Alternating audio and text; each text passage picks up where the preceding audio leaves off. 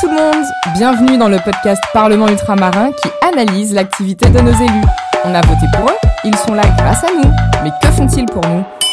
La, séance. La séance. La séance, est, ouverte. La séance est ouverte. Bonjour à tous, la séance est ouverte. Bonjour à tous et bienvenue dans ce nouvel épisode de Parlement ultramarin. Ce mois-ci, direction la Guyane. Enfin la Guyane. Seulement la partie qui nous est accessible en ce moment, c'est-à-dire uniquement Cayenne, Kourou, Sinamari.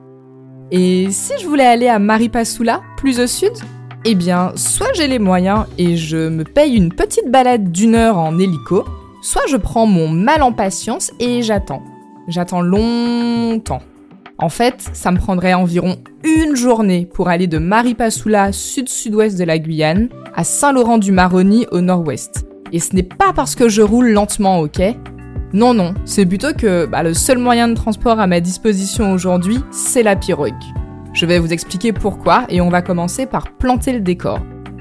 La Guyane, c'est un territoire de 84 000 km. C'est 74 fois la Martinique, 33 fois la Réunion et 51 fois la Guadeloupe. En Martinique, il y a un peu plus de 2000 km de route. Et en Guyane, seulement entre 400 et 500. Oui oui, c'est-à-dire 5 fois moins qu'en Martinique, alors que la Guyane est 74 fois plus grande. Et je n'ai pas fini. Ces 400 km de route, ils ne sont que sur la bande littorale. La route relie Saint-Georges de l'Oyapock à Saint-Laurent-du-Maroni et passe par Cayenne, Kourou, Sinamari. Mais tout ça, ça ne représente qu'une toute petite partie de la Guyane. Et pour se rendre dans les autres communes à l'intérieur des terres, il n'y a que deux options. La pirogue donc, ou l'avion. On trouve environ une dizaine d'aérodromes en Guyane et certains sont justement à l'intérieur des terres, là où les routes ne passent pas l'aérodrome de Maripasoula par exemple, ou encore celui de Grand Senti. Problème, depuis le 29 septembre, il n'y a plus d'avions. Je vous raconte l'histoire rapidement. La compagnie Air Guyane, qui desservait les lignes intérieures, a été liquidée. Air Guyane appartenait à un plus gros groupe qui s'appelle la Compagnie aérienne interrégionale express. Ce gros groupe a été placé en liquidation judiciaire en août 2023 et en septembre, une partie, mais seulement une partie, a été rachetée. Cette partie, c'est Air Antilles qui continue à desservir les îles comme la Guadeloupe, la Martinique, Saint-Martin ou Saint-Barth. Mais Air Antilles ne dessert pas les lignes intérieures de la Guyane. Ça, c'était le boulot de Air Guyane. Mais cette partie du groupe n'a pas été rachetée et 78 salariés ont été licenciés pour motif économique. Depuis, il n'y a plus aucune liaison aérienne régulière sur l'intérieur de la Guyane. Au quotidien, ça fait 35 000 personnes qui sont privées de mobilité dans les 7 communes sur 22 qui ne sont pas desservies par la route. Et c'est d'autant plus exaspérant que ce n'est pas totalement nouveau. Il suffit d'une grève, d'un accident, d'un problème sur un aérodrome pour que les Guyanais ne puissent plus se déplacer librement. Que vous imaginez la galère au quotidien? Oui, alors vous me direz qu'il y a effectivement l'option pirogue. Mais parlons-en hein, de cette option. Déjà, vous imaginez bien que ce n'est pas le mode de transport le plus rapide. Deuxième problème de la pirogue, le niveau de l'eau. Ces derniers mois, la région Amazonie est frappée par une sécheresse terrible. Le niveau des fleuves est tellement bas qu'on a pu voir des gravures vieilles de 2000 ans sur des roches.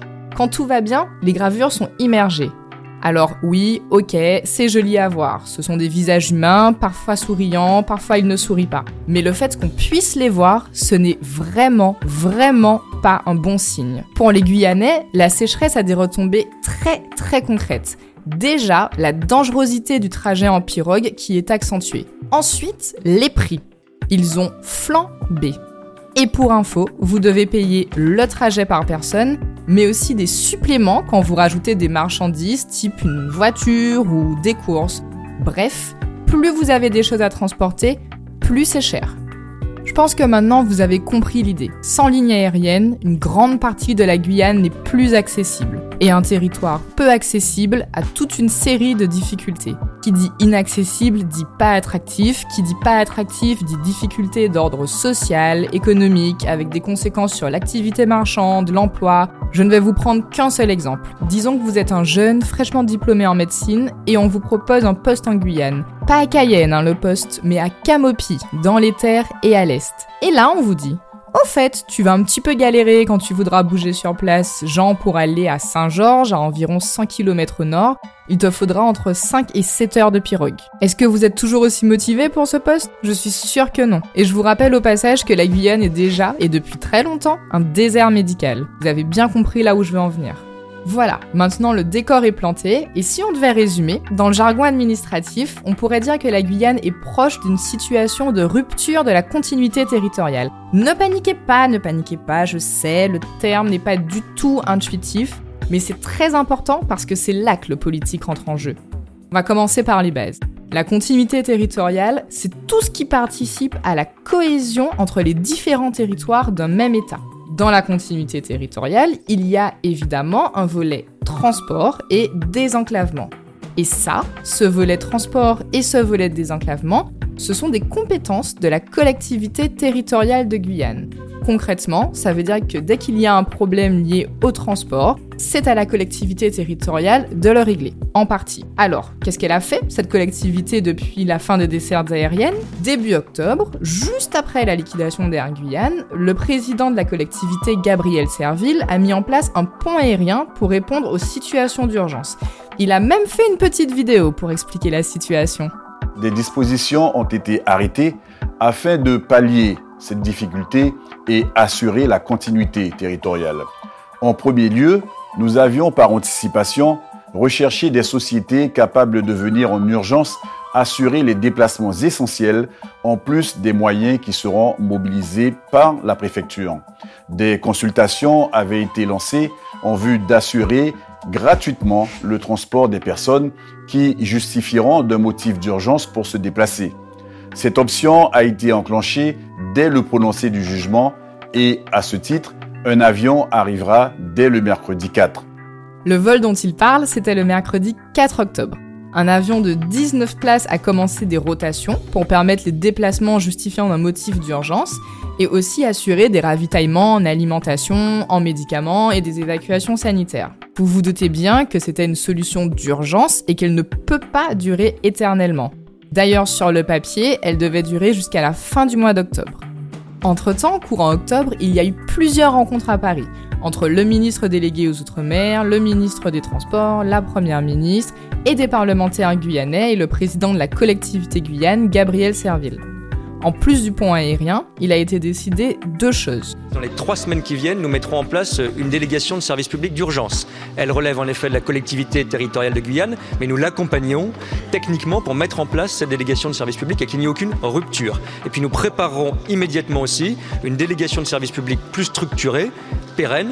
L'État a toujours été au rendez-vous pour accompagner cette délégation, même si elle relève en premier lieu de la collectivité, y compris financièrement. J'ai pris l'engagement que cet accompagnement continuerait. Je reverrai M. Serville avec Philippe Vigie dans les jours qui viennent. Je suis à votre disposition pour continuer ces échanges. Nous ne laisserons pas tomber la Guyane et nous ne laisserons tomber aucune connexion essentielle dans les semaines, dans les mois, dans les années qui viennent. Je vous sens un poil perdu. une délégation de service public, une DSP, c'est un contrat passé entre une personne morale comme la collectivité de Guyane et une autre personne, par exemple une entreprise publique ou privée, à qui on confie une mission. Donc ce qu'a dit le ministre des Transports Clément Bonne que vous venez d'entendre, c'est que dans un premier temps, il y aura un contrat d'urgence pour répondre aux besoins dans les premiers mois et qu'ensuite, une autre DCSP normale et plus pérenne sera mise en place pour les années à venir. Ça vous semble facile sur le papier? En vrai, c'est pas du tout le cas. La procédure de DCSP peut prendre plusieurs mois avant d'aboutir et pour l'instant, le chantier est à peine lancé. Mais est-ce que vous avez noté à quel point le ministre insiste sur le fait que les transports sont principalement de la compétence de la collectivité territoriale? C'est vrai, hein, il a tout à fait raison. Mais c'est là le bras de fer entre les élus locaux et le gouvernement. En gros, le gouvernement dit aux élus le transport, c'est votre domaine, et les élus répondent en disant qu'ils n'ont pas assez de moyens et qu'il faut plus d'investissement de l'État. On écoute Davy Riemann, député de la deuxième circonscription de Guyane, qui répond à Clément Bonne à l'Assemblée nationale le 3 octobre.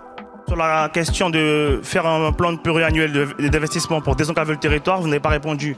Aujourd'hui, je rappelle encore les chiffres. La Guyane, c'est 90 000 km, 500 km de route nationale. Il n'y a rien d'autre. Il y a urgence à désenclaver le territoire, à permettre aux gens de se déplacer sur le territoire guyanais. Donc, je vous redemande encore une fois, il faut ouvrir la discussion pour un plan pluriannuel de désenclavement du territoire guyanais. Je vous remercie.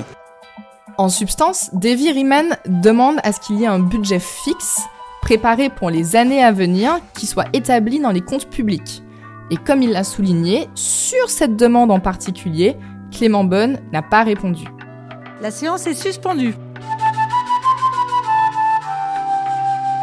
Alors, tout ça, ça se passe à Paris, mais en attendant en Guyane, la population aussi a décidé de prendre les choses en main. Vous vous rappelez quand je vous disais que le problème de mobilité n'était pas nouveau? Eh bien, dès septembre 2022, un collectif, le collectif Apache, a été créé pour lutter contre l'enclavement des territoires. Le 6 octobre dernier, juste après la liquidation de Air Guyane, ils ont déposé un recours en justice contre l'État pour non-respect du principe d'égalité de traitement entre les collectivités locales et la continuité territoriale. Ils ont aussi organisé des états généraux du désenclavement le 28 octobre avec des élus, des partis politiques, des responsables associatifs et des responsables syndicaux. Ces états généraux ont abouti à des accords qui, grosso modo, sont une sorte de feuille de route pour savoir quoi faire, par où commencer et comment. La première étape, ça a été la création d'une commission avec la collectivité territoriale de Guyane et les autres acteurs pour centraliser les discussions. Mais le plus intéressant, c'est comment ils comptent financer les travaux nécessaires. Vous avez bien compris que c'est l'argent le problème principal et que là-dessus, collectivité et État se renvoient la balle. Eh bien cette fois,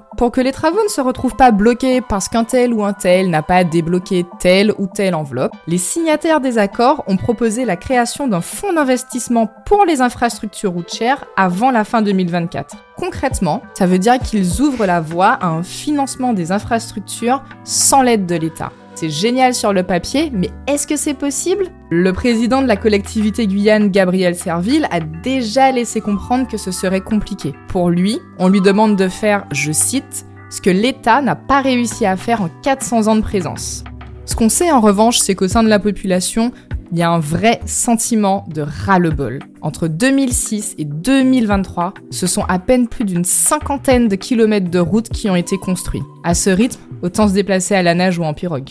Voilà, c'est la fin de cet épisode de Parlement ultramarin. Je vous retrouve le mois prochain pour un nouveau sujet. Et voilà, c'est tout pour aujourd'hui. La séance est suspendue. N'hésitez pas à nous faire des retours sur les réseaux, à nous mettre 5 étoiles et à partager autour de vous pour faire entendre les voix ultramarines. Au paqueton